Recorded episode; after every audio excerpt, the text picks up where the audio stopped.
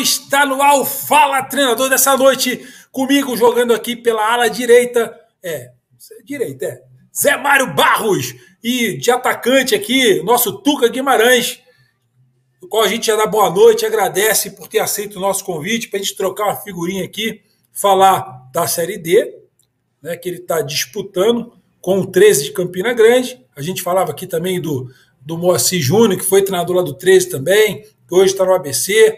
Então a gente vai falar um pouquinho dessa divisão e de tudo que o Tuca aí permitir, dar espaço para a gente poder sugar dele aí os conhecimentos dele e ele compartilhar um pouco da categoria dele aí. Então vou começar com ele, Zé Mário, dando boa noite para o Tuca. Tuca, obrigado, boa noite. É um prazer ter você aqui para essa resenha. Boa noite, eu que agradeço, Palmieri. Boa noite, Palmieri. Boa noite, professor Zé Mário. É sempre um prazer enorme estar com vocês. E aí, Zé? Ó a fera aí. Boa noite, Tuca, Palmieri. Vamos mais um, uma segunda-feira falar de futebol para que a gente possa acrescentar alguma coisa ao nosso esporte, que está muito pobre, na minha opinião. Precisa acrescentar bastante coisa. Eh, os treinadores, principalmente, precisam se reciclar na cabeça, não é reciclar no estudo, não os treinadores brasileiros, na minha opinião, sem, sem querer imitar o, o Mazola Júnior, são os melhores do mundo. Eu vi isso pessoalmente no mundo árabe, tive contato com vários treinadores de vários lugares do mundo, igual o brasileiro na criatividade, naquilo que ele vê, que ele executa na hora do jogo, não existe. A gente precisa se reciclar de não copiar treinamento da Europa. Se a gente copiar treinamento da Europa, a gente vai fazer jogador europeu. E isso não serve para a gente. A gente pode começar por aí, Tuca. Com esse comentário do Zé. A gente está vivendo aí a Eurocopa, a gente está convivendo a eliminatórias, aí vem Copa América. O que, que você tem visto é, que está acontecendo no Brasil? Você sente na carne? né? Porque, é, aliás, até hoje eu estava vendo uma, um comentário dos colegas, né? Porque a gente é suspeito para falar. Se a gente fala, por exemplo, que o Crespo não vem tra é, traduzindo o conhecimento dele, claro que o cara é capaz. Ninguém está dizendo que o Crespo não é capaz, mas ele está encontrando extrema dificuldade para colocar o trabalho dele dentro de campo. E aí o Thiago Nunes é que cai no Grêmio. Então se fala assim, é, por que os treinadores é, nós somos tão cobrados, a exigência da mídia né, tão grande em torno do treinador brasileiro, e aí o gringo vem, né, o gringo vem e há essa complacência toda, tolerância, e aí junto a isso vem essa questão né, que, o, que o Zé falou. O perigo da gente perder a identidade. Pô, antes a pressão era a seguinte: ah, treinador brasileiro, você, só para completar a pergunta ser completa, Tuca, né? O, ah, o treinador brasileiro se preocupa tanto em perder o jogo que ele se tornou retranqueiro. Aí, isso é uma verdade? Não sei. Aí agora, ah, o treinador brasileiro está imitando os gringos, está trazendo para cá os treinamentos é, de fora e a gente está, como o Zé colocou, né, está formando jogador europeu no Brasil, com aquela, com aquela filosofia. Como é que o Tuca está enxergando todo esse universo aí que você, você é um sobrevivente, você é um Highlander. Você é um cara aí que está na batalha já tem um tempo. É, eu admiro vocês muito, né? Colegas com teu perfil, porque não é fácil fazer o que vocês fazem. Conta pra gente aí, Tuca.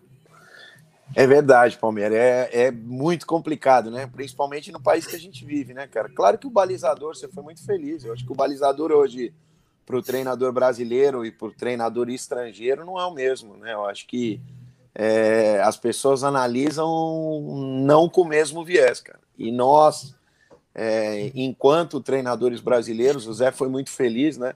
Eu acho que a metodologia de treino virou meio que um catálogo, né, cara? Eu acho que as pessoas. Eu acredito que o treino seja o, o remédio para a doença do jogo. Eu acho que você precisa diagnosticar os problemas do teu time e criar os teus trabalhos para poder resolver esses problemas. Isso é muito pessoal, cara. Eu, eu posso falar por mim, né? Eu tenho como, como minha base o futsal, né? Eu disputei, antes de virar treinador de futebol, disputei 10 edições da Liga Nacional de Futsal. E eu tive que meio ser autodidata, porque é, ao, ao mesmo tempo que no meu início eu fui muito criticado por ser treinador de futsal, eu sabia que um dia aquilo ia poder me ajudar. Então eu tive que adaptar ao que eu estava acostumado, trazer para a realidade do futebol e criar a minha metodologia. E foi o que eu fiz. E eu acho que não tem uma forma certa ou uma forma errada. Existe a sua forma, o que você acredita do jogo e você transformar isso em estímulo de treino. Eu acho que não tem como ser diferente. E eu acho que, que em cima do que o professor Neymar falou, tá tudo virando muito igual, né? Tá todo mundo querendo buscar as mesmas soluções, todo mundo querendo buscar a mesma identidade, é, as mentiras viram verdade com muita facilidade, e aí as pessoas acabam perdendo a sua identidade, acaba tudo muito igual. E eu acho que isso é um prejuízo muito grande aí para para nossa escola, para tudo que foi criado e para o que a rapaziada trouxe lá de trás, né? Que a gente não pode abrir mão em momento nenhum. Eu estava vendo até só para dar sequência nesse tema um post do Vanderlei hoje que ele botou um menino de rua dando uma caneta e ele falou que a gente está perdendo isso, que a gente está é, perdendo os nossos talentos em função de disso tudo que nós estamos falando. E eu acredito demais nisso. É, e aí, Zé, o, Zé, o, Zé, o Zé defende isso pra caramba, né, Zé? Zé falou assim: ó, eu prefiro uma caneta do que um gol de bico, né? Fala aí, Zé. É, eu prefiro, né? Uma caneta do que um gol de bico. Claro que tem gol de bico que vale do Romário, do Ronaldo, do Ronaldo, não, do resto não. É, é. o que você falou, Tuca, que o, o treinamento, daquilo que você vê no jogo, é pessoal. Como também o treino é pessoal para aquele grupo que você tem. Exatamente. Não adianta você ter uma mentalidade e, e, e, querer implantar uma coisa que os jogadores não, não vão acompanhar, o jogador não tem nível para acompanhar aquilo. Não é só o nível de, de, de, intelectual, não. É o nível de futebol mesmo. É o nível do, do, de dentro do campo. Às vezes o cara não, não tem um nível intelectual fora do campo muito bom, mas dentro do campo ele sabe tudo. Ele lê o jogo como nenhum, nenhum, nenhum. Isso aí a gente precisa aproveitar. Né? E a gente, na minha opinião, a gente está, é, é, é, como você falou, é, é, fórmula Futebol não tem fórmula. O que você aplica aí, eu não posso aplicar sem pensar no, que eu, no, no, meu time. Pode até aplicar, mas eu tenho que saber se o teu que você está aplicando está dando certo com os teus jogadores, se meus jogadores vão se, vão se adaptar a isso aí. Isso aí é a coisa mais importante do treinamento. É você aplicar dentro daquilo que os jogadores vão te entender, pô. Sem dúvida. É? Eu, a minha estreia na Série D do Campeonato Brasileiro agora foi uma prova disso, né? Eu até foi um confronto com o Moacir, né? ABC e, e 13. E eu tive 13 casos de Covid no meu grupo, alguns jogadores que estavam saindo, e eu cheguei à conclusão, dentre os 10, as 10 melhores peças que eu tinha para colocar no campo, que três eram zagueiros. E em três dias eu adotei uma postura com três zagueiros e joguei com três zagueiros. Porque eu gosto de jogar com três zagueiros? Não. Mas porque o que eu tinha de melhor naquele momento era isso. E eu precisava oh, adaptar para colocar no campo o que eu tinha de melhor. E eu acho oh. que isso é uma, é uma ferramenta do treinador. Eu acho que não dá para você chegar em todos os lugares com o manual debaixo do braço de como você gosta de jogar. Uhum. Você tem que entender se o teu campo é bom, se você tem qualidade técnica, como é o ferramental técnico dos caras. Vai ter hora que você vai ter que dar bico na bola e jogar por uma bola porque a questão faz com que você tenha que fazer isso. Então eu acho que esse, esse manual está equivocando muita gente aí, botando muita gente em dificuldade. É, o que eu acredito muito, Tuca, é que futebol é jogador. Se não tiver jogador, não, você pode botar o maior, melhor treinador do mundo. Perfeito. Não vai ter. Não tem como. Eu vi uma entrevista do. Uma, só para ilustrar, até em cima do, o personagem é o mesmo, tu, que é o, é o Luxemburgo, né? Eu, eu vi uma entrevista dele, não foi pra gente, que ele já esteve com a gente e você também, né? A gente fez no Instagram, agora a gente está aqui. Quem sabe a gente consegue trazer o Luxemburgo para cá também, para a gente voltar a falar sobre isso.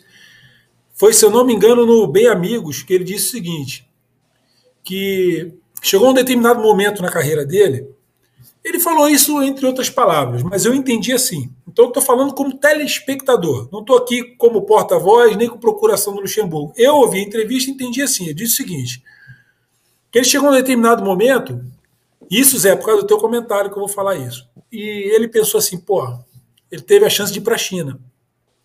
Vocês lembram? Foi, teve uma experiência claro. lá. E ele deu esse exemplo, falou o seguinte: que ele foi acreditando que o conhecimento dele, a capacidade dele seria o suficiente para ele fazer o time lá deslanchar, né? Porque se dessem tempo, ferramenta, ferramenta estrutura, né, para ele, ele ia conseguir fazer a chinesada jogar. E aí o resumo que ele fez de tudo é o seguinte: não, não. E se a gente pegar aqui o histórico dele, todos os títulos para trás que ele conquistou, grandes conquistas, excelentes trabalhos que ele fez, ele sempre teve um timaço na mão. Ele, ele fazia. É, ele fez o time dele jogar. Todos jogavam muita bola. No, no, Cruzeiro, que foi o primeiro campeonato de pontos corridos, que ele foi campeão com o Cruzeiro, ele, ele contratou 20 jogadores. É Tudo no nível bom, ganhou de ponta a ponta. Você lembra disso? A gente não está dizendo aqui que o treinador. É, é, não tem limonada sem limão, né? Você não, precisa não realmente. Não. O Tuca deu exemplo aí, cara. Eu, eu olhei o meu esquema, olhei o que eu tinha na mão. Covid pegou metade do elenco, eu optei pelos três zagueiros e fui usando. Aliás, quanto tempo você está aí, Tuca? 32 dias, Palmeiras, assim, contando com a última rodada do estadual que eu fiz, né? E mais essas cinco primeiras rodadas aí da Série D do Campeonato Brasileiro. Então vamos lá, são um mês e já jogou seis partidas. Seis partidas. Uma aí... derrota e cinco empates, cara. Pois é, eu, é, eu, eu, vou dar um exemplo também pertinho da gente, diante da mesma circunstância. O próprio Moacir, uhum. Moacir assumiu o Botafogo aqui de Ribeirão numa situação controversa, porque ele, é, o time estava para cair, ele tinha que buscar resultado. E o primeiro sintoma que você vê da casa arrumando, porque quando o time está muito mal, ele está desarrumado. Ele está desarrumado. Então você precisa começar basicamente pela cozinha, né? Porque o time, se o time não toma gol, é um começo. Né? Eu, eu fui dirigir um time uma vez, tu, o Ferroviário lá do Ceará. E aí foi engraçado porque é o seguinte, quando eu, quando eu assumi, eu peguei tudo que eu tinha de informação do time e a, o resumo era o seguinte: a defesa era mais vazada e o ataque, Zé, era o mais positivo. O atacante, ele era o artilheiro, da competição. Aí eu falei assim: uma coisa errada. Eu tenho artilheiro da competição, mas a minha defesa é mais vazada. Essa é a matemática que eu encontrei lá. Assim, porra, tá bom só pro meu artilheiro. Esse time aqui é de índio. Os caras só atacam. Sentei os caras, botei o número, falei, moçada, dá uma olhada aqui. Tá bom só pro negão aí, o puta do negão, forte no ataque, bom jogador. Não me lembro o nome dele agora. E aí a gente começou arrumando de trás. Então, o que você. Eu imagino o seguinte, Tuca: você deve ter pego, enfrentou o tempo que é curtíssimo, está enfrentando, né? Está enfrentando esse desarranjo por conta do Covid, contaminação, limitação de elenco. Provavelmente muito menino subiu para para poder te ajudar a formar Não, o teu estamos, elenco. E nós estamos remontando o elenco durante a caminhada. Tá chegando dois, três jogadores toda semana a gente tentando melhorar as peças e trocando pneu, o carro andando. Essa é... Eu acho que isso não é exclusividade minha, não. Isso aí a não. maioria dos, de quem está nessa prateleira tem que viver com essa realidade, não tem jeito. E o, e o duro, Zé, Tuca, é assim: o 13 é um time de expressão, um time de tradição. Claro. Não é, não é um time pequeno, não é um time qualquer. É um time de expressão, tradição estou aqui falando mal do 13, eu estou falando de forma genérica, porque isso é geral. O, o que, que a gente imagina? Um clube precisa de calendário, precisa de competição, precisa de rodar com o seu elenco, maturar os meninos que vêm de baixo. A gente sabe que o Norte e o Nordeste tem, a maioria dos clubes, dificuldade de formar seus atletas na base. A maioria quer vir para São Paulo, quer vir para o Sudeste. E aí os melhores acabam vindo para o Sul, Sudeste e aqueles medianos acabam ficando em si. Então, os clubes têm extrema dificuldade em, em montar seus times e, e, quando competem, Campeonato Brasileiro, que agora tem, né, é, categoria amadora, dos meninos e tal, a gente vê que é difícil um time de cima conseguir vencer os times do Sul-Sudeste. Mas a verdade é a seguinte: isso aí que você está falando também é um retrato, penso, se eu estiver errado, vocês me corrijam, da falta de investimento na base, né, de você estruturar para você poder fazer aquele a máxima, né, de que time time que se preza, né, faz o craque em casa, tem que fazer o craque em casa, e aí contrata um time cada temporada, vai fazer um estadual é um time, vai fazer um campeonato brasileiro é outro time. Por quê? Não consegue manter uma folha de pagamento 12 meses. Então aí o treinador chega, ele tem que. Peraí, o que, que eu tenho? Eu tenho isso aqui. Aí vem a, a torcida né, é, inflamada com a mídia que parece que está ditando a regra de tudo que acontece no país. Né? Você. Não é porque sai num portal, não é porque eu falo é verdade. Gente, é, é não sei, Zé, Tuca, não sei se estão observando isso. O que está acontecendo? Uma pessoa bota a cara, fala, aquilo se torna verdade. E não é assim. A gente precisa. Aliás, o Zé começou falando uma coisa muito importante aqui, que foi o seguinte: que os treinadores, a consciência precisa começar aqui, precisa começar com a gente, Tuca. Com a é gente. É, eu, vou, eu vou dar uma pausa na questão do futebol, só para mostrar aqui uma iniciativa do colega Vinícius Eutrópio, abraçada por você também, né, que é o não à violência, porque no Brasil ainda acontece isso, gente.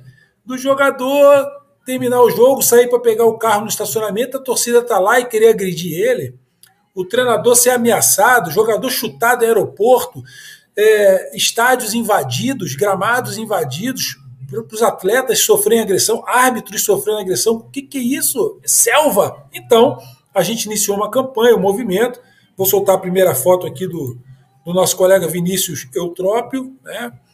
É, hoje dirigindo o Paysandu. Esse movimento aí é um movimento onde, no minuto de silêncio, quem está dentro do campo estende a mão, né? os atletas, comissão técnica, em direção à imprensa, à arquibancada, é, mostrando sinal de que não há violência.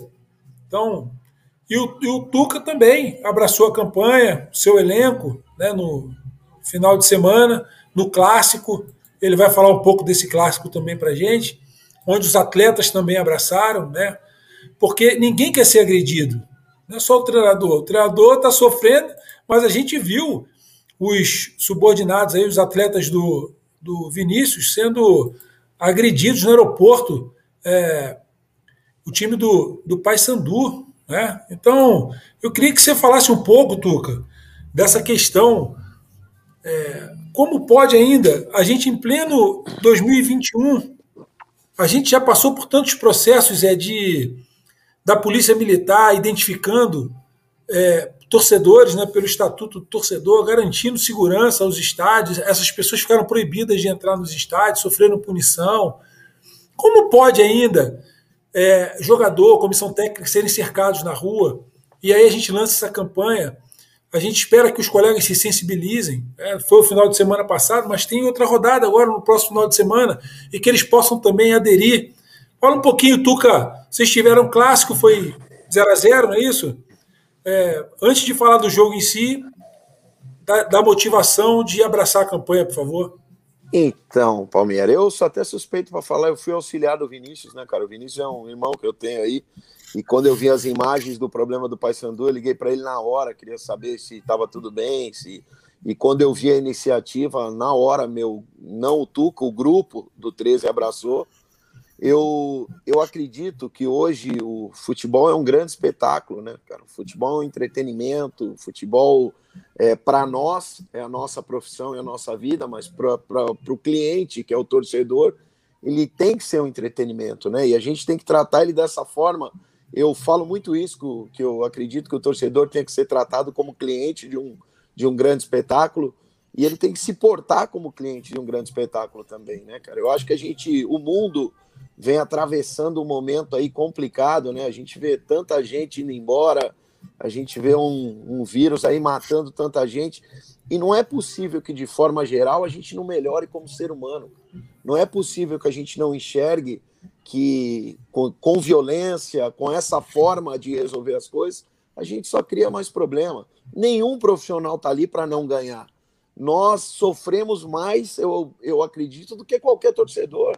Você, quando fica muito tempo distante da vitória, é sofrido, tua família sofre, você sofre, a gente tem dificuldade para dormir, você tem dificuldade. E, e às vezes a impressão que dá é que as pessoas acham que a gente passa tranquilo por situação difícil, e não é. Então eu, eu acho que a empatia precisa estar mais presente. Eu acho que a gente tem que entender que os profissionais estão ali para galgar degraus melhores, para galgar prateleiras melhores, e para isso a gente precisa de resultado. Então, o maior prejudicado quando ele não vem, claro que o torcedor sofre muito pela, pelo fator passional, né, por ser apaixonado pelo clube, por amar a instituição, e nós, porque nós vivemos do futebol. E se a gente não andar de braço dado com as vitórias, a gente tem problema. Eu, eu posso dar meu exemplo. Eu venho de quatro empates aí seguidos e eu tenho que ganhar o jogo domingo. Eu tenho que ganhar o jogo domingo, porque senão eu vou ter problema. E, e a gente já sabe disso, né? A gente vai ficando mais experiente. Eu escutei no começo o professor Zé Mário falar uma situação que eu acho que a experiência traz e que a gente, quando é mais novo, a gente acha que tem a vara de condão, né? Quando ele falou que pode ser o melhor treinador do mundo, se não tiver jogador de qualidade é difícil, a gente demora muito para entender isso. A gente recebe as propostas e a gente acha que a gente chega lá e resolve, que a gente bota o trabalho e faz. E não é assim. O, a, a, a caminhada, a vida, os tropeços, é, os dissabores vão mostrando para a gente que é do jeito que o professor falou. E isso é experiência, cara. Eu tenho muito prazer de ouvir. Eu tive, né? O, o futebol foi muito bom comigo. Eu convivi com pessoas, eu fui gerenciado pelo Leão, eu fui auxiliar do Branco dois anos, eu trabalhei com Vinícius Eutrópio, eu tenho muita amizade com jogadores que foram campeões do mundo, que eu nunca esperei estar próximo, e eu escuto essas pessoas com muita atenção, né? O futebol tem algumas máximas, às vezes você vê o cara falar, não, o cara não é moderno, o cara não... Porra, mas o cara que jogou três Copas do Mundo, o cara que jogou quatro Copas do Mundo, cara... como esse cara não tem algo a acrescentar para tua vida. Entendeu? É, é, um, é, uma é. coisa meio complicada, né? Os julgamentos do futebol, às vezes, eles são meio complicados. E eu sou um cara que, assim, Deus me abençoou de eu poder conviver com pessoas que acrescentaram muito na minha vida. E eu procurei extrair isso. E isso que o professor Zé Mário falou hoje, é, a gente às vezes é, é tem muita resistência para aceitar. E a gente acaba sofrendo por problemas que a gente vai lá e fala, dá meio quilo de problema para mim, compra e depois convive com ele. E é, e é, isso que ele falou, não tem jeito. O jogo é do jogador. Nós somos idealizadores, nós colocamos o que a gente acredita, conceituamos, mas o jogo é do jogador, cara. E é muito difícil a gente amadurecer dentro do futebol e chegar a essa conclusão. Ô, Tuca, o, o, o... Ô Zé, peraí. Peraí, antes de você falar, não esquece que você está falando, não. Vou soltar a vinhetinha aqui, peraí.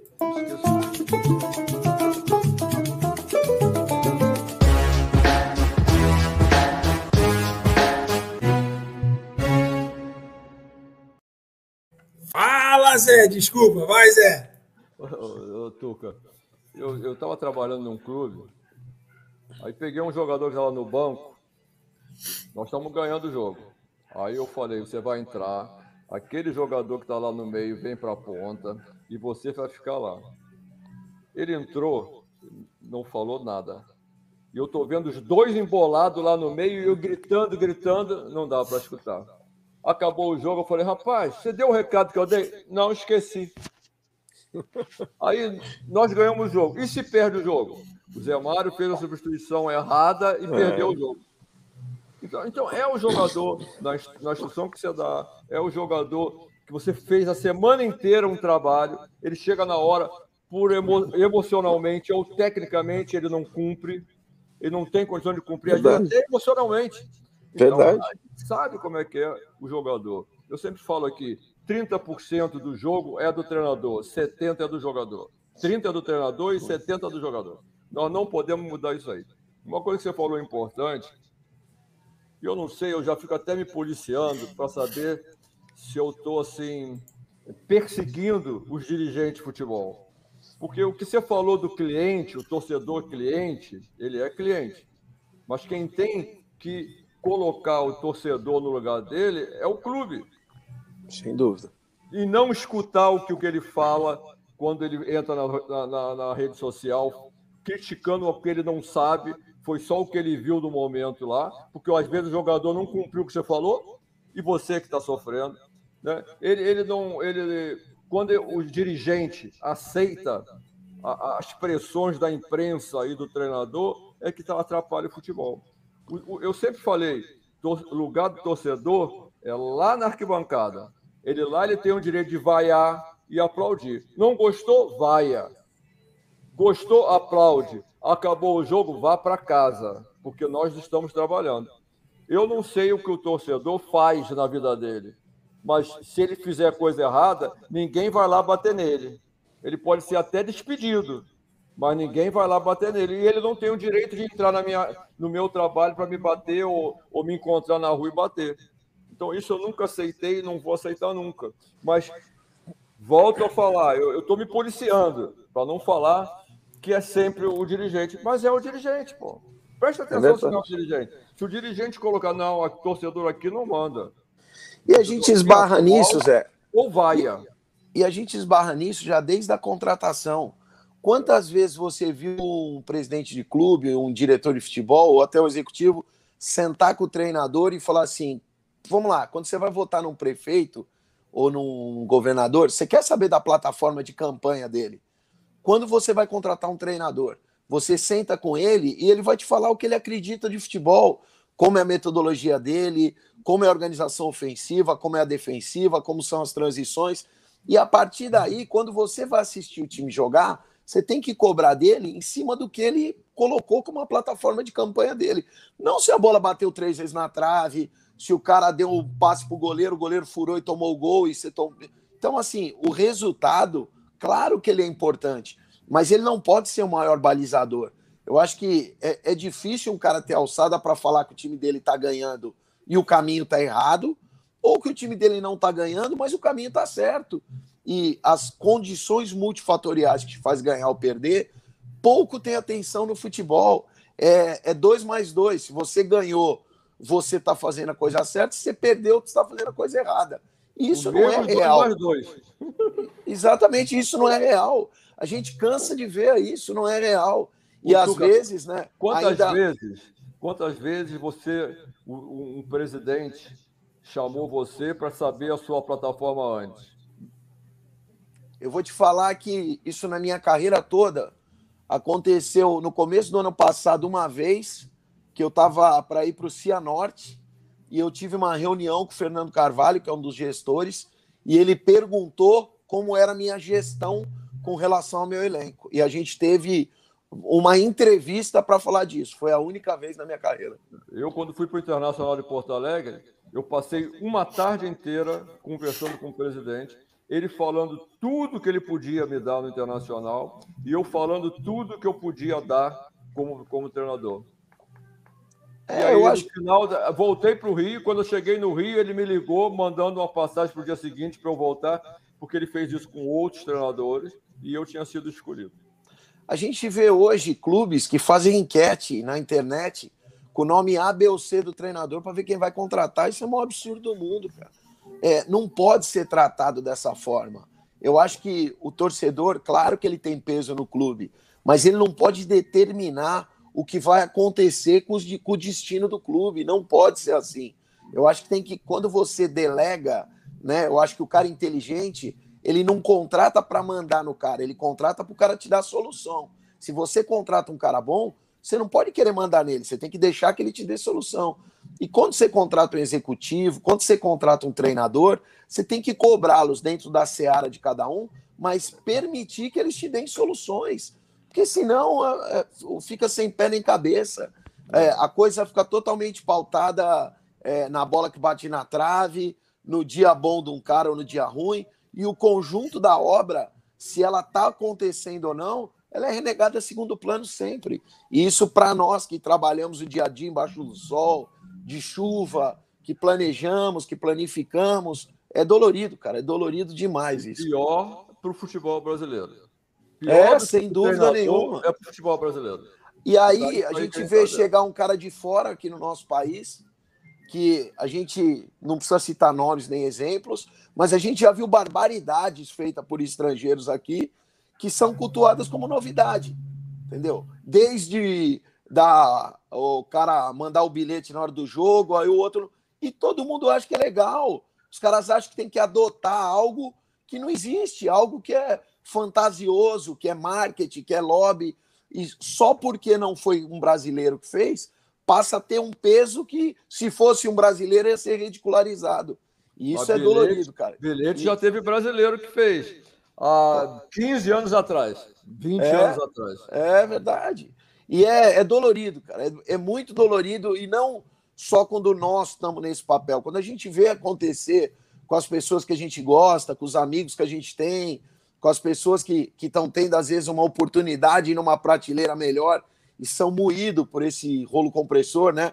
O Fernando Diniz falou uma vez, com muita propriedade, a, da máquina de moer pessoas, né, cara? Isso aí é um negócio muito complicado, cara. Isso é um negócio muito complicado e dolorido, cara. A gente judia de muita gente aí. Eu Essa... vou contar uma história, Palmeiras, para não esquecer. Não, fica à vontade. Eu nunca contei aqui. O Zanata era treinador do Vasco e eu sempre fui muito íntimo do Zanata. A gente viveu muito tempo junto do Flamengo, depois fomos para o Vasco e a gente frequentava a casa um do outro. O filho dele nasceu, eu, a gente eu estava presente. E aí ele foi treinador do Vasco, eu fui ver o jogo. Eu e meu pai fomos ver o jogo. Rapaz, a, o Vasco perdeu. A torcida toda do Vasco chamando ele de burro. Eu chorava e meu pai, para, tá vendo todo mundo. Eu chorava, eu chorava de raiva. E eu falei, eu nunca na minha vida vou ser treinador de um time que eu joguei. E nunca fui. Nem é verdade. Nem Vasco, nem Fluminense. O Fluminense e o Vasco nunca me chamaram, mas o Flamengo me chamou e eu não quis. Porque eu é. falei, eu, eu, chegar lá, uma torcida que me aplaudiu e eu ser chamado de burro por, por causa de uma derrota, eu não vou suportar. Eu próprio nunca... Zico, né? Próprio Zico. É, o Zico sofreu. É, é impressionante. É, é o, a forma do julgamento é muito dolorida. A forma do julgamento no país que a gente vive hoje com relação ao, ao esporte que a gente milita, a nossa profissão, ela é muito dolorida e, infelizmente, na maioria dos casos, ela é cravada por quem não tem alçada para cravar, cara. Infelizmente. Você não sabe nada de futebol. Nem é, imprensa, nem, nem, dirigente. Verdade. É uma engrenagem, eu ia dizer, eu ia dizer isso. É, existe uma engrenagem do mal aí, onde todo mundo tem a sua parcela de responsabilidade e culpa, né? O Zé falou do clube. Eu, eu atribuo também isso à imprensa e o torcedor, o Zé, o Zé deu um exemplo aí, eu tinha até anotado aqui, porque você, Tuca, citou a questão da empatia, né, que é quando a gente se coloca no lugar do outro, e o Zé deu exemplo do mundo corporativo, quando você está no trabalho, entrega um, um serviço ou um produto, e se aquilo não está de acordo com o que o outro lado espera, você não espera o cara pular o balcão, dar um soco na sua cara, é, o cara, ó, meu amigo, isso aqui não tá legal, vamos tentar achar um acordo aqui, ó, não estou satisfeito com esse serviço, se você faz de novo, eu vou te pagar menos. Você vai para o diálogo, vai para a conversa para tentar resolver. E se tudo der errado, você vai para a justiça. Você chama, é, diz que é lá um 90, chama a polícia, faz um boletim de ocorrência, processa a pessoa. As vias de fato, elas não deveriam ser recurso. Mas claro se, se alguém achar que é recurso né, e, vai, e vai ter que responder por isso e correr todos os riscos, é, é a última instância. Caramba, não teve jeito, o cara está me batendo, eu vou me defender, preciso parar ele. E também com uma autodefesa, eu não consigo, eu não consigo ver ninguém resolvendo nada no tapa. Eu não, assim. Porque não vai resolver, só vai criar mais problema. Claro, é assim que eu vejo. Dúvida, então, então, assim, quem, essa engrenagem aí, ela funciona. Ela é, é aquele a gente tem no nosso canal, eu preciso repetir isso aqui, né? A culpa pela derrota é o vídeo em que a gente traz a, a, pesquisa feita lá na Alemanha pelo brasileiro Matheus Galdino, que aponta né, a responsabilidade. Torcedor o torcedor, tudo bem, você pode amar o seu time com coração, você pode ter paixão pelo seu clube, mas depois que acaba o jogo, você precisa oxigenar o cérebro e pensar assim: peraí, deixa eu ver o que foi que aconteceu aqui. Deixa eu ver o que foi que aconteceu para eu não cometer injustiça, para eu não, não tomar uma decisão e, e, e, depois me arrepender por resto da vida da decisão que eu tomei, porque fui estúpido, porque fui incoerente, porque pô, fui irracional. Não é possível. Você imagina então você entregar um produto no balcão, a pessoa não está de acordo com aquilo e dá um soco na sua cara. Não é assim que se resolve as coisas. Então, a mídia tem muito. Eu, eu não atribu... eu Se o Zé classifica, não sei qual o patamar, qual é primeiro, segundo, para mim a mídia é a principal responsável por, por tudo e depois vem essa questão do clube, porque veja bem, o poder que a mídia tem, meus nobres colegas, é muito grande. Ela empareda, ela empareda quem ela quer.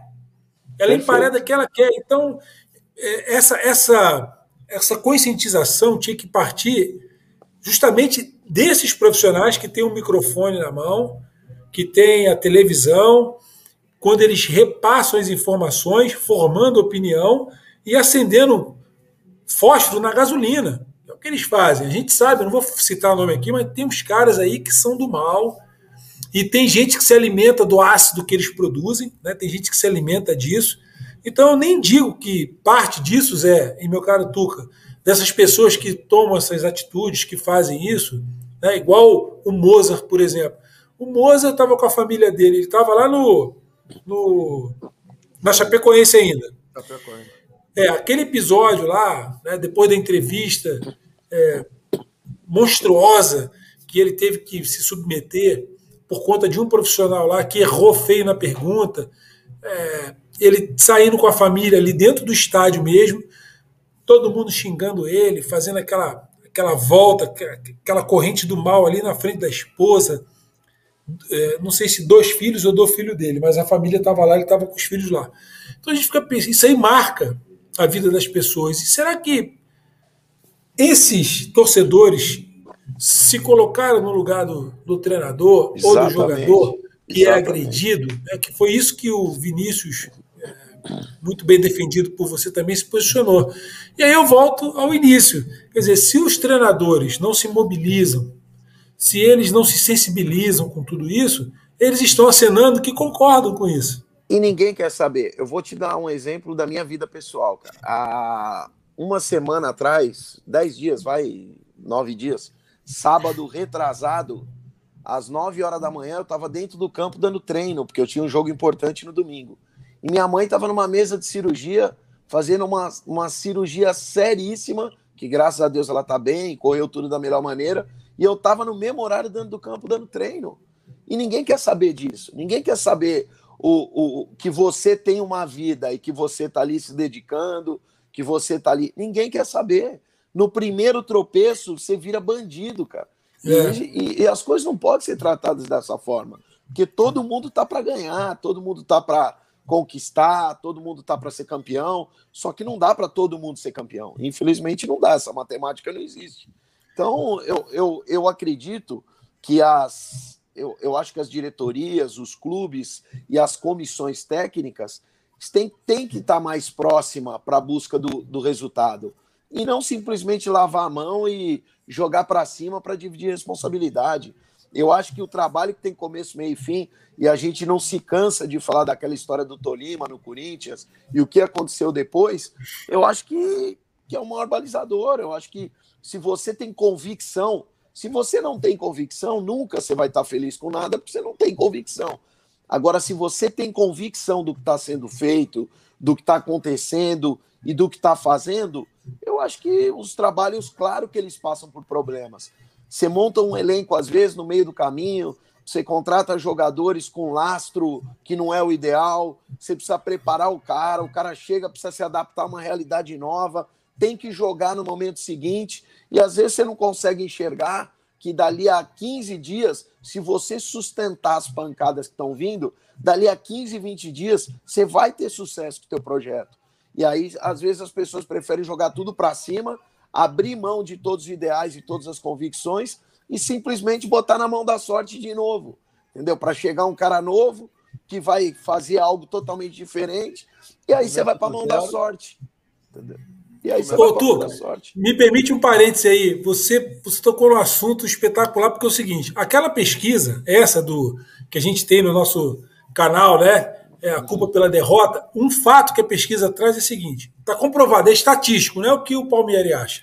Isso foi a pesquisa que mostrou, matemática avançada, através de resultados, uma pesquisa de 16 anos.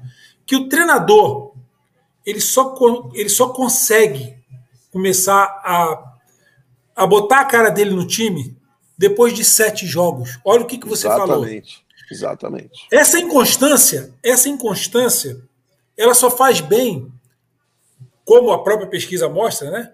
É, para servir de bode, até usou lá a teoria do bode expiatório, é a desculpa que o dirigente arruma para achar um culpado. Aí culpado é o treinador, traz outro. Essa instabilidade dentro da competição, aí eu vou em cima do que o Zé falou, né? Que o futebol brasileiro é que perde, porque é o seguinte: se você mantém um treinador e faz do jeito que você está falando, Tuca, ó, dá um prazo pro cara para ele apresentar o que ele propôs para você lá quando vocês conversaram. E aí o nível dele vai subir, ele vai apresentar um futebol melhor. Para alguém jogar mais do que ele, tem que apresentar um futebol melhor que o dele. Então, em vez da gente ficar vivendo nessa ciranda de inconstâncias e resultados bons e ruins, porque a gente não tem tempo para trabalhar e apresentar o que a pesquisa mostrou, quer dizer, é, eu preciso de tempo. Aí a gente nunca sobe o nível daquilo que a gente está fazendo. A gente fica sempre no nível dali para baixo, porque eu não consigo evoluir com o meu trabalho. A instabilidade pega você também, você não consegue evoluir com o seu trabalho. Aquele que chega também não evolui. Aqueles que. Não é coincidência, gente. Aqueles que mantêm o treinador no comando, eles É conseguem chegar por quê? Claro, sem dúvida, Porque sem dúvida. ele conseguiu colocar o trabalho dele. O tempo foi ferramenta. E eu acho que o mais difícil é você passar pelos momentos difíceis mantendo a convicção. É você, eu falar para você, Palmeiras, você é meu treinador. E nós vamos junto até a morte. Nós vamos juntos. Você vai fazer o teu trabalho até o dia que a gente esgotar as possibilidades. Enquanto a gente tiver vida na situação, nós vamos, a não ser que a gente vê que está tudo errado, que, mas quando você percebe que está faltando uma coisinha para acontecer, espera essa coisinha acontecer. Tenha paciência para o barco andar, que aí a chance de dar certo é muito grande. Porque a gente viu aí Série A de brasileiro, treinador caindo com uma rodada. A gente vira chacota no mundo todo. A gente vira chacota, a gente vira. Ninguém consegue nem entender o que acontece aqui. Aí, É, por e falta de argumento, Tuca, por falta de argumento, começaram a, jogar, a especular uma série de coisas que não Covardia, existiam, infundadas em verdades, né? Covardia, covardia. Você acaba complicando a vida pessoal de um cara, cara. Você não, ninguém tem o direito de fazer isso. E outra, isso vai para os jogadores também. Quem não tem convicção, ele cria dois heróis e dois vilões em todos os jogos. E o atleta, você jogou em alto nível, Zé, professor Zé Mário, não precisamos nem falar, ele não está bem todo dia. Nenhum atleta no mundo está bem todo dia. O que você tem que cobrar dele é o empenho, é a, é a capacidade de resolução, é o cara dar tudo que ele tem, mas ele pode sim estar mal tecnicamente naquele dia. E não é por isso que você vai matar o atleta, não é por isso que ele não serve, não é por isso que ele não vai mais ser titular, não é por isso. Eu acho que a gente tem que, que, que dar um pouquinho mais de a mão para convicção. Ninguém tem convicção de nada, então você fica à deriva. Você fica à deriva de acordo com, com o vento que vai bater, de acordo para onde a água vai. E aí é muito difícil, cara. Principalmente em se a Série A já está assim, imagina a Série D, a Série C. Você querer achar um craque a cada dois jogos, a tua chance de errar é muito grande, cara. Se você não tiver convicção no trabalho coletivo, não tiver convicção que você tem que melhorar o cara como atleta, como pessoa, como profissional, como pai de família, isso é um trabalho a médio prazo. A, a relação interpessoal, a relação interpessoal hoje tem um peso muito grande no resultado final. E se os, se os, caras não comprarem tua ideia e não for uma troca verdadeira, você pode trocar 30 treinador que não vai acontecer nada, pode ter certeza. Ô, Tuca, o grande problema, aí eu volto para o clube. Qual o planejamento do clube quando contar um treinador? Ganhar. Exatamente. São 20 clubes. Se os Exato. 20 ganharem, como funciona? E aí, você pega, vamos, vamos levar para a Série A. Você tem o 16 investimento da competição. E aí você quer caminhar com um percentual de 80%. Como você vai caminhar? Ah, não, a minha realidade é 40%, 45%. A cada cinco jogos eu vou perder é, dois e empatar um. Só que se o cara perde dois e empata um, ele é mandado embora. Mandado então é embora. totalmente incoerente. A caminhada é totalmente. Todo mundo quer ser campeão. todo mundo quer ter a campanha do melhor investimento da competição. Isso é impossível. Impossível. O nome disso aí é propaganda enganosa. O cara, o cara bota um projeto sem pauta zero, quer dizer, ele não está pautando em nada. Ele, ele, claro. ele, ah, vou montar uma casinha aqui e vai ser desse jeito. Peraí, amigão. Você tem cimento para isso? Você tem tijolo? Você tem viga? Você tem laje? Você tem, você tem engenheiro? Você tem pedreiro? Você tem mão de obra para isso? Ah, não tem, mas eu, eu quero que seja assim. Então, olha, eu, eu vou falar para você, o, o, o é, como é que chama lá o treinador do, do Guarani, Zé, que estava que, que no, no lugar do Valentim lá? Felipe Conceição? Não, o Elal, como é que é? Na... Desculpa, esqueci o nome dele. Alan o... Alan Alt, obrigado. Obrigado. O Alan teve aqui e falou o seguinte: depois dele subir com o time, fazer uma campanha maravilhosa, eu perguntei aqui para ele, Alan, pô, não entendi, cara. Todo mundo que sobe, ganha, permanece. Monta o projeto, ele falou assim, Palmieri, eu li o projeto, eu li o que, que o clube queria, pensando para a próxima competição, e eu eu vi que não ia, não ia acontecer. Claro. E, cara, eu, eu achei aquilo ali um negócio assim, para um cara novo, que está abraçando o mercado aí, fez a campanha que fez, ter a coragem né, de, de dizer assim, não, isso aí eu não, não vai rolar, não vou, não vou abraçar esse projeto porque eu não tenho cimento, eu não tenho tijolo, eu não tenho viga, eu não, eu não tenho. Isso aqui está no, tá no virtual. Sabe expectativa e realidade, né? Aquela claro. distância, né? Então, assim, claro. ele. Então, assim, o, o que. Uh, e é o que a gente estava falando um pouco antes. É a mesma coisa o treinador assumir um time, achar que vai conseguir fazer uma coisa se ele não tem condição, né? Ele fica assim, puta, eu vou conseguir. Aí a gente erra também. Não sei se vocês concordam comigo. O treinador também erra, né? Porque ele fala assim, pô, não, eu vou conseguir, mas você está baseado no quê para afirmar que você vai conseguir? no, na intuição, ah, eu, tenho, eu, tô, eu tô, meu instinto me diz que ah, eu tenho que confiar no. Pera um pouquinho. A gente sabe que o aspecto psicológico ele tem muita influência. Inclusive, a pesquisa é interessante porque ela, ela diz que você, até o sétimo jogo, não consegue colocar tua cara no time. Mas a gente sabe quando muda o treinador, aquela primeira, segunda rodada ali, ela pode dizer muito e pode não dizer nada. Às vezes o treinador está esperando chegar um treinador que aquele elenco é apático, ele precisa de um treinador que chegue dando choque. A gente sabe que é assim. Aí chega um treinador mais devagar, mais clássico, um cara mais da resenha. Aí o grupo não sofre aquele impacto e não rende. Aí, em vez de subir, desce. O aspecto psicológico só vai comprovar aquilo que a gente já sabe. Até sete rodadas ele não vai render. Às vezes chega um treinador que dá o choque, né? Agora a gente sabe. Murici lá atrás falou assim: olha, se o cara precisa de motivação para jogar no São Paulo, ele tem que apanhar. Exatamente. Não, e aí você vai para anti-inflamatório, né, velho? Mas se a lesão é crônica, chega uma hora que ele não funciona mais, não tem jeito. Não tem jeito. Isso aí a, a pancada vai, mas a constância dela não vai existir, não tem jeito. Deixa eu fazer o papel do, do Lazzaroni. É. A comissão técnica, por favor. Quem está trabalhando com você, que é importante a gente saber. É, é comissão permanente ou não é? Então, eu levei um fisiologista que é da minha confiança, que estava no ABC, e eu consegui levar ele para lá. O auxiliar, na verdade, ele era o analista do clube, e eu puxei ele para auxiliar, mas um cara que está fazendo um trabalho muito legal. A gente levou um preparador físico que estava lá perto, no Murici também.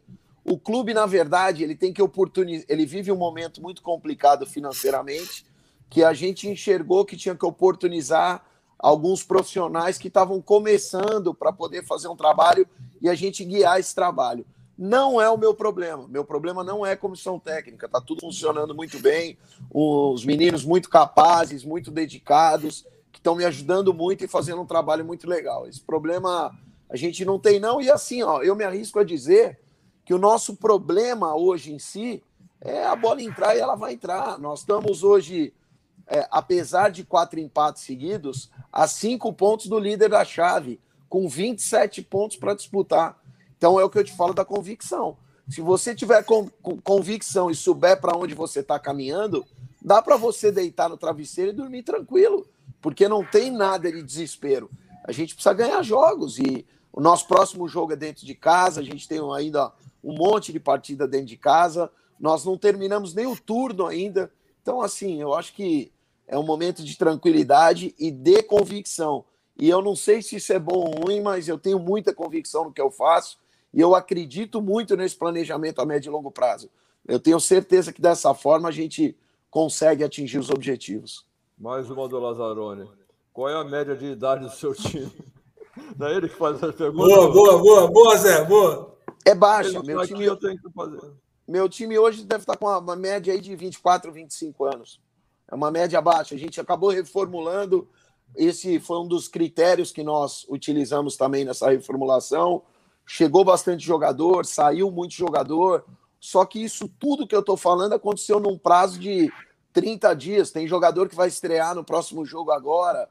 Nós temos dois, três jogadores que ainda vão estrear, que, tavam, que chegaram, documentação, pelo menos 10 dias para se preparar e vão estrear. Então tem muita coisa acontecendo. Mas como eu te disse, eu sei que não é exclusividade minha, não. Eu sei que tem muita gente nessa prateleira que tem que trocar o pneu com o carro andando, tem que, que se reinventar e fazer acontecer. E é, não, nós não, é, a ideia não é se vitimizar, não, é dizer que nós estamos de guarda alta e muito convicto do que pode ser feito.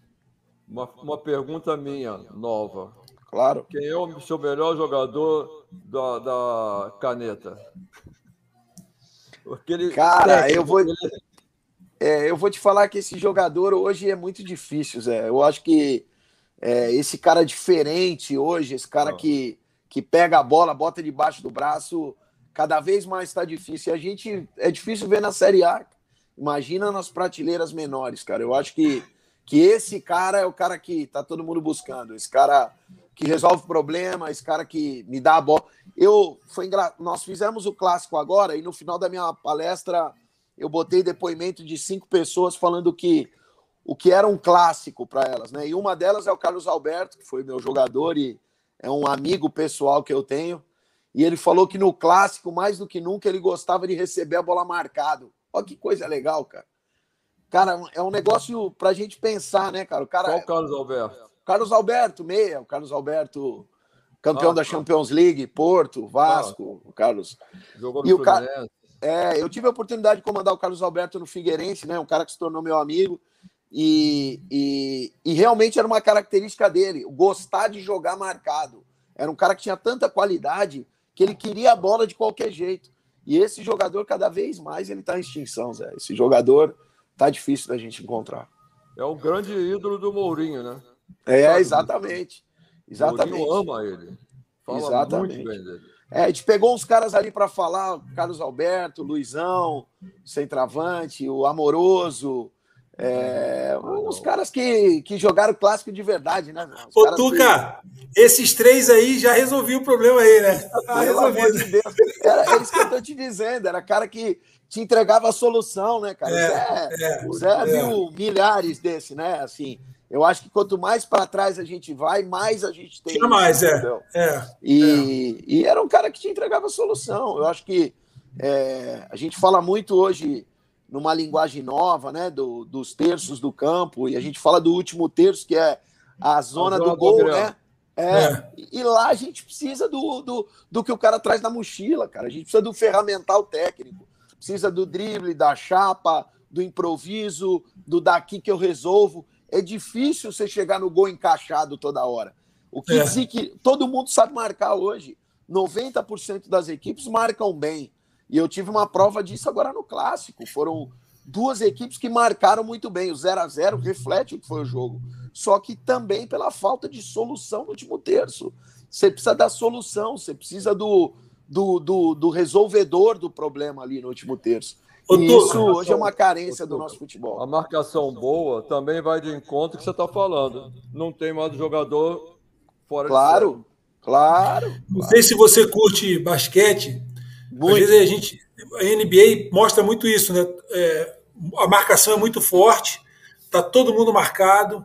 E o, se não tiver aquele cara que pega a bola e tira um adversário da jogada, não tem cesta. Sim. Eu falo isso, eu falo isso nos treinos de organização defensiva, eu falo isso constantemente. O que desequilibra um time hoje, se o cara driblar o dele e a cobertura, ele desequilibra qualquer defesa. Pronto. Qualquer defesa vai passar pelo desequilíbrio, entendeu? Agora, para você achar o cara que faça isso hoje, está complicado. Tá porque, tem, porque tem esse detalhe, né? tem lugar certo para fazer isso e hora certa para fazer. E, o, e quem tem a inteligência, né? porque o jogador não é só correr e chutar, o jogador precisa pensar. O cara que tem essa inteligência, aliás, os melhores jogadores que nós vimos jogar, eles não eram assim. Tem o Senna, que era é, da Fórmula 1, aí você pega essas celebridades, Oscar no basquete, esses caras que foram referências no, no esporte de alto rendimento, esses caras não eram só técnicos, esses caras é, eram extremamente inteligentes. Eu me lembro, eu subindo no Bangu, eu fiz um jogo contra o Flamengo e o Zico jogava ainda na meiuca do Flamengo. E eu vi aquele time do Flamengo de frente, com o Zico no meio. E uma coisa muito curiosa, o Zico dominava a bola e eu ficava me lembrando do meu pai. Meu pai assistia o, o Zico jogar tanto no Flamengo quanto na seleção. Meu pai era tricolor, mas ele, quando viu o Flamengo, ele, ele arregava. Né? Porque o Flamengo tinha um futebol lindo, né? com aqueles pô, Andrade, Zico, Leandro, Júnior, está de brincadeira. E aí o Zico dominava a bola no meio, e ele era o tipo do cara que a gente assistindo ou TV, e eu posso falar porque tive dentro do campo jogando contra ele. Você via de frente, ele achava uns buracos para enfiar a bola, ele tirava um da jogada, o Messi é muito bom fazendo isso também, né? Tira um da jogada e acha uns buracos que nem você olhando de longe, você via. O que ele achou esse cara entrando por ali? Então é um jogador diferente. E aliado é? a isso, nós temos culpa no cartório também, eu me incluo, cara, porque a gente começa a querer arrumar solução para tudo, é, em busca do jogo apoiado, do jogo de aproximação, e a gente vai cada vez mais tirando do atleta essa responsabilidade de resolver o jogo naquele pedaço do campo. Então, eu acho que nós temos nossa parcela de culpa, e eu me incluo muito nisso também. Eu, eu acabo é, perdendo, às vezes, noites de sono para arrumar uma solução para um lugar que a solução não tem que ser minha, entendeu? É um lugar do campo que o atleta tem que te dar a solução. O Lazzaroni defende muito isso. Aliás, agradecer aqui o Maurício Estrela, que está perguntando do Lazzaroni.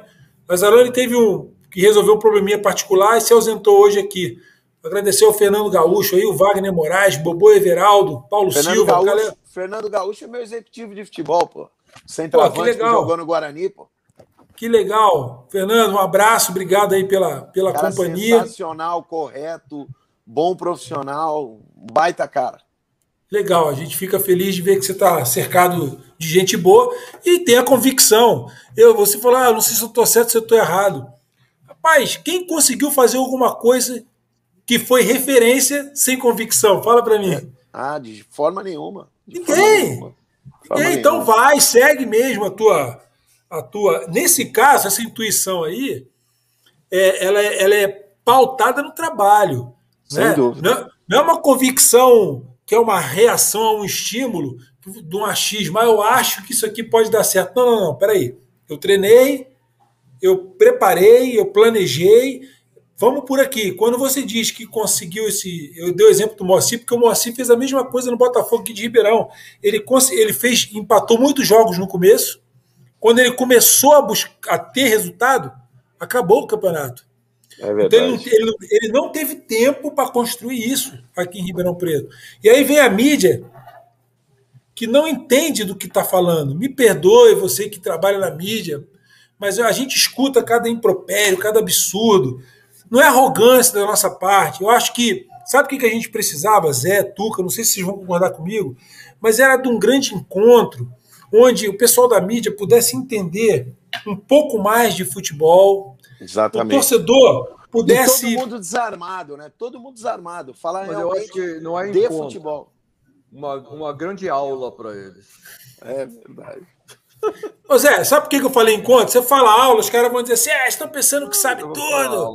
Pô, tudo bem, mas vamos lá. O cara tem 30 anos, 30 anos fazendo uma coisa que é o caso, né? Às vezes 40 anos. Tem colega aí que tá, caramba, 50 anos fazendo isso. Aí, ah, não, mas Fulano é, fez o. tem a certificação da UEFA. Estou dando um exemplo.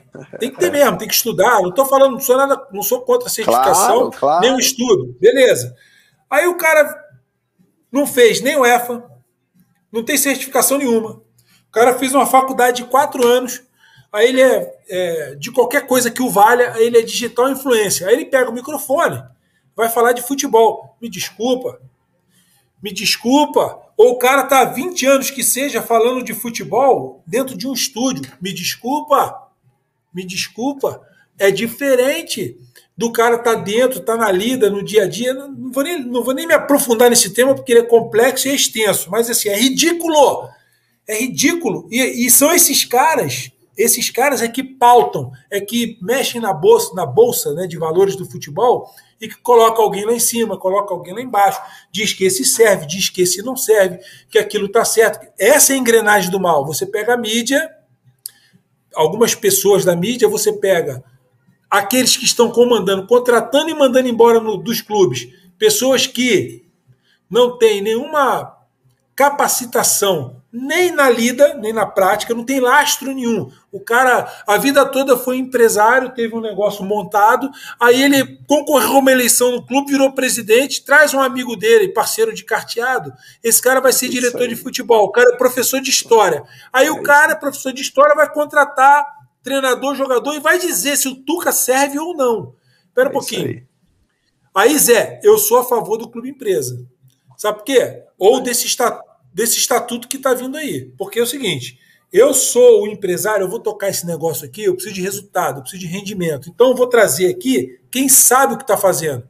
Eu não vou trazer aqui o meu amigo, o meu parceiro de copo, meu parceiro de clube. Acabou! E vou cobrar. E se não fizer, claro. ó, o senhor me desculpa, eu dei um prazo para o senhor, o senhor não desenvolveu o projeto que estava aqui no nosso contrato. É isso aí. Então eu estou abrindo mão do seu serviço. Pode falar, Zé. Eu não sei onde eu escutei que assim, você gostar de uma coisa não quer dizer que você entende da coisa. Eu gosto de medicina, mas não entendo de cirurgia. Não entendo de medicina. Eu gosto. Me permite um parênteses. Se eu tiver que ir num cardiologista, desculpa, Zé, eu não vou em você, eu vou no cardiologista. É, mas eu gosto pra caramba, mas mas eu não sou. Então o cara gosta de futebol, acompanhou futebol desde pequeno e vai para uma televisão falar de futebol. Se você perguntar, aí ele vai 442, 352, fala um monte de, de número, engana os torcedores. Né? Os torcedores vão e escutam aquilo, eles vão para o campo falar aquilo, mas nem sabem o que é. É frio, é gelado isso. Faz, né? a, é. faz essa é. confusão toda no futebol que, que são os primeiros, juntamente com os dirigentes, que estão atrapalhando o futebol brasileiro. Tuca, você tem. É, você acabou de dizer aí pra gente, a gente está partindo para o final aí, eu preciso arrancar isso de você. O que, o que, o torcedor do 13 pode esperar aí, e, a, e aquele colega que vai assistir, né? Você tem uma missão difícil, a gente vê que você. Não sei se você ainda está no 352, né? Não sei se ainda é o Não, teu... não, não, não. Esse não. último jogo nós jogamos com dois zagueiros. Tá. É, também não teria problema nenhum, estou só é, claro. levantando aqui a questão tática. Você sabe que você tem um jogo importante, todos os jogos são importantes, mas para confirmar essa sequência de da estruturação que você está dando para o time, quer dizer, a gente já conseguiu enxergar que o time arrumou a cozinha. A cozinha está arrumada. E você precisa chegar na frente agora para buscar, para dar aquelas cutucadas lá na frente, aumentar talvez o teu número de chegada, teu número de definição, de chutes a gol, de cruzamentos, enfim, criar mais chances para que você consiga fazer os gols que o time precisa para é, conseguir as vitórias. É, ele arrumou. A gente está vendo que está arrumado. O que que chegar na frente agora. O que está faltando ainda, Tuca? Fala para a gente para a vitória chegar. Eu acredito que esse último jogo a gente não foi bem ofensivamente. As outras partidas que nós empatamos, a gente poderia ter ganho todas, a gente criou, teve volume, teve bola na trave, teve finalização, perdemos pênalti na decisão do, do, do estadual, que a gente acabou não classificando aos 34 do segundo tempo, Nossa. foi 0 a 0 Então, assim, eu acho que é manter ali o trabalho, manter ali do trabalho, é ter convicção, é ter confiança que a bola vai entrar, nós vamos ganhar jogo, nós vamos classificar, não tenho dúvida disso. E aí depois no mata-mata é outra competição que a gente vai analisar muito o momento que nós vamos estar, mas eu acho que o peso da camisa do 13 vai ajudar muito também para que a gente faça uma reta final aí muito equilibrada e busque algo grande dentro da competição. É, depois eu vou deixar o Zé à vontade, se o Zé quer concluir, eu só agradecer a sua participação, mas eu, eu queria saber assim, e o futuro? O que que, que, que o Tuca pensa em relação ao futuro? É, eu sei que a tua missão aí agora é o 13, mas você é um cara novo, você é um treinador novo, é, já tem uma, tem uma folha corrida, está disputando a, a Série D, não é demérito nenhum, né? A gente sabe que claro. as oportunidades elas surgem e é, a gente só vai conseguir estar tá em prateleiras maiores e melhores se você passar pelas de baixo mesmo. É muito difícil ser, com raríssimas exceções, né? Tem uns caras que, que conseguiram aí, né? Já, eles ficam lá em cima estiveram, lá em cima ficaram, e eu acho até ruim, porque na hora que você precisa ver o, o alicerce daquele colega está faltando porque ele não passou por todas essas fases de aprendizado, né? E você está vivendo cada uma delas. Então eu queria saber de você o que, que você é, tá, espera do futuro, o que, que você pensa do futuro. Agora eu tenho. É, para mim só faltava D. Agora eu tenho a série A, a série B, a série C, a série D. Então, na verdade, eu não, eu não pauto mais nada com relação ao futuro, sinceramente, Palmeiras. Assim, eu faço meu melhor trabalho e deixo que as coisas aconteçam de forma natural. Eu já perdi muita noite de sono pensando no próximo passo. E, infelizmente, a gente milita num esporte que não tem como fazer isso, cara. Você tem que fazer o teu melhor e deixar que as coisas aconteçam da melhor maneira e, e colhendo os frutos do que aparecer. Beleza. Zé? Agradecer ao Tuca pela entrevista que foi bacana pra caramba, né? É, sempre esclarecedora, sempre tem assuntos que todos devem prestar atenção, tirar algum conteúdo, sempre a gente tira alguma coisa que serve para o nosso momento. É, eu falo sempre aqui que o que se fala aqui, tudo é certo, não tem nada errado. Depende daquilo que você está precisando no momento, aprender no momento, aplicar no momento. Né? No futebol, pela, pelos anos que eu tenho de experiência, eu já vi de tudo. Faz, que a, a gente achava que era errado, o cara fez, deu certo e foi campeão. Porque para o time dele, para os jogadores que tinham na mão, aquilo era o melhor. Apesar que se você pega aquilo e usa em outro time, não ia dar certo.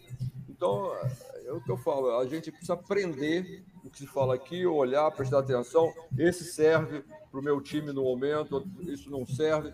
E, como eu, eu falo sempre, né? qual o melhor treinador que eu tive na minha vida? Todos. Ah, porque todos falaram o que eu precisava naquele momento. Me ensinaram alguma coisa no momento que eu mais precisava. Então, sempre todos me acrescentaram alguma coisa. Dependia do momento que eu, que eu estava passando. Então, todos os treinadores foram bons para mim e eu espero que aqui a gente possa falar coisas que acrescentem na vida de todos.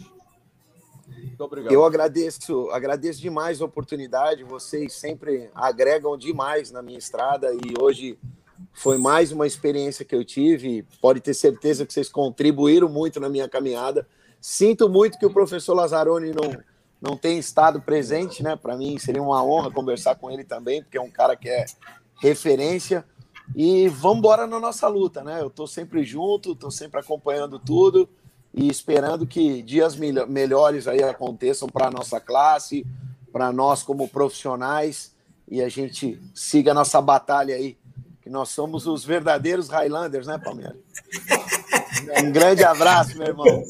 Vou mandar um recado para os seus jogadores. Diz que foi eu que mandei.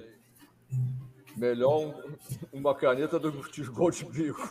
É, Ó, será mas dado, o, tu, o, Tuca, o Tuca tá numa situação lá, Zé, que ele, ele vai preferir o gol de bico, viu? Mete o gol de bico é, aí, você. Atualmente, atualmente sim. Caneta, o gol vai aparecer de bico. É verdade. Ô, Tuca, é verdade.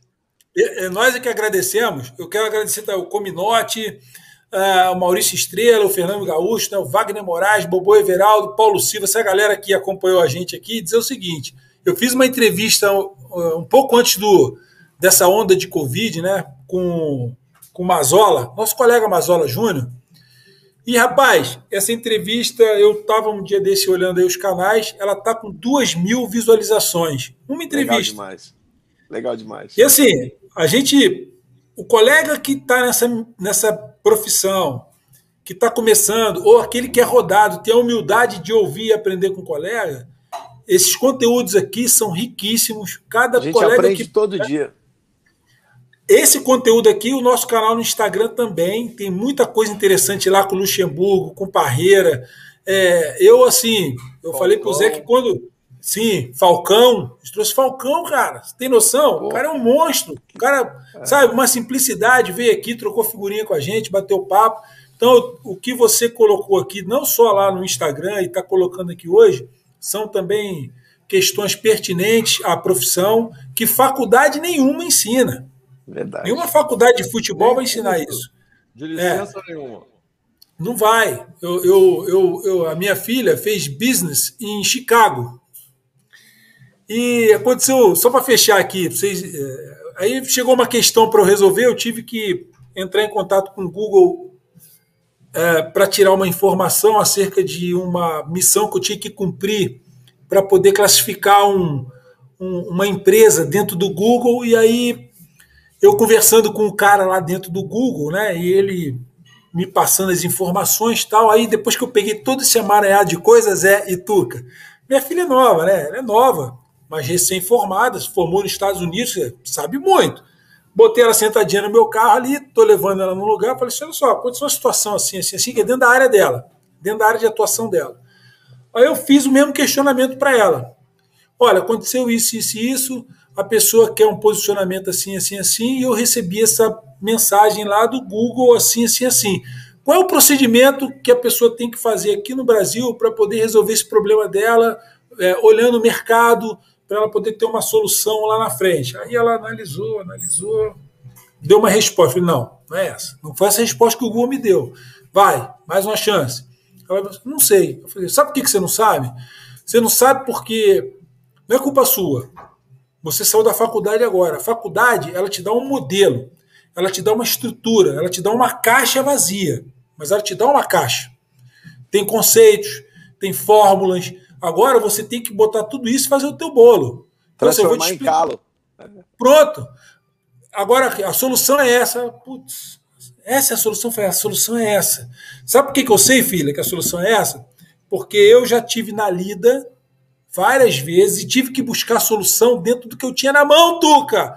Eu tinha três zagueiros, Tuca, eu tinha que botar os três para jogar, tava todo mundo com Covid. Como é que eu resolvo isso? Eu preciso estar com a mão na massa para resolver. Então, o que, o que vocês fazem aqui Quer dizer, a pessoa se prepara, faz o curso, faz a certificação, investe milhares de reais. Colegas que venderam carro, venderam casa, se endividaram para conseguir a certificação se tornar treinador de futebol. E nem isso garante a ele a vaga de trabalho. Só dá a ele a é aptidão, está apto para poder trabalhar. Então, ninguém sabe o que vocês passam, o que vocês investem, o que vocês estudam, o que vocês aprendem, o que vocês sofrem para vocês serem treinadores de futebol. E se engana quem acha que todo mundo ganha 200, 300, 500 pau por mês. Isso também é outra ilusão. Então, é, vai aqui o meu respeito a você, Tuca, ao Zé pela história que ele construiu, ao Lazzaroni, que não está aqui hoje, que é um monstro consagrado mais até, na minha opinião, do que aqueles que conseguiram o título. Sabe por quê? Verdade. A experiência, a experiência que o Lazzaroni sofreu, ela, ela é enriquecedora para nós, né? Porque só um vai chegar. Então a gente tem que ter todo o embasamento que ele sofreu na carne. Aí é a história né, dos três zagueiros, é a história de quem está na lida, do calo, para poder passar, repassar para a gente aquilo que a gente precisa para a gente conseguir passar por esses obstáculos que estão aqui à disposição dos colegas. Quem tiver humildade para ouvir, para assistir, para aprender, para debater, dizer está certo está errado, como é que eu faço para construir isso? Está aqui. Então, Tuca, você é um parceiraço, é um cara que contribuiu muito hoje aqui com a gente, assim como todos que passaram por aqui. Desculpa se eu me estendi um pouco para dar o exemplo, né? Eu não estou tirando o mérito de quem estuda, de quem se forma, de quem tem conhecimento e se capacitou, mas ah, isso precisa ser aliado à oportunidade, não é? ao desenvolvimento, não é? a questão da empatia. Peraí, isso são, são coisas que a gente aprende no dia a dia a construir com o nosso próprio conceito que a gente cria também, uma vez que consegue desenvolver tudo que a gente aprendeu. Dito isso, eu vou colocar uma vinheta aqui, meu caro Tuca, para encerrar o programa e a gente. Ó, o Tuca ou caiu. Acho que ele caiu, né, Zé? É, peraí, Zé, fica. Vamos ver se ele volta. Então, enquanto isso, eu agradeço aqui o Vinícius é, Almeida, ao Cominote, ao Maurício Estrela, ao Wagner Moraes, ao Bobô, mais uma vez, pela participação, a companhia de sempre. Eu estou aqui, dito isso, encerrando o programa de hoje, convidando vocês para a próxima segunda. Ô Zé, é, segunda-feira, traz lá o, o curso lá na Safed, começa quando? Rapaz, eu já tenho a data, mas de cabeça assim eu não sei não. Deixa eu ver aqui se eu consigo, antes da gente. Está no Instagram. Vou, deixa eu chamar ele de novo aqui, ó. Peraí, vou te falar o dia do curso. Deixa eu só entrar aqui. O dia do curso é dia 14 do 8. Você mandou, é, você colocou lá no. Eu não, eu não baixei aqui, então a gente tem tempo. Vamos Vamos divulgar na próxima segunda. Você que é, você que colega é treinador, a, a, a FBTF é muito procurada para curso de formação, para formar treinador e tal. Então a, a SAFERJ, o Sindicato dos Atletas é, do Rio de Janeiro, está lançando um curso e a gente vai falar mais sobre esse curso, o que esse curso vai oferecer agora. Agora não, a gente tem o mês todo de julho aí pela frente, né? no mês que vem, mês de agosto para você poder se inteirar do que esse curso vai oferecer. Você, você consegue trazer alguma informação aí, Zé, desse curso? Você tem alguma coisa de cabeça, não? Eu tenho aqui, ó. Deixa eu, deixa eu só. Aqui, ó, o curso. É. É de, de é análise de desempenho. Análise de desempenho. Análise de desempenho. Então, começa dia 14 de agosto, é presenciais aos sábados de 8 às 18 da manhã, da, da, de 8 da manhã às 18 horas, lá no, no CT Safer. Né? E, e, o coordenador do curso é o professor Marcelo Xavier, que é o, o analista de desempenho, ele faz análise de desempenho. É gratuito para todos os atletas e ex-atletas. E os Legal. de outras áreas, aí tem que pagar, tem que ligar tem um custo para saber. Tu tem o telefone aí, Zé, de contato? É, 21? 21, né? É. 969 17 17 5009.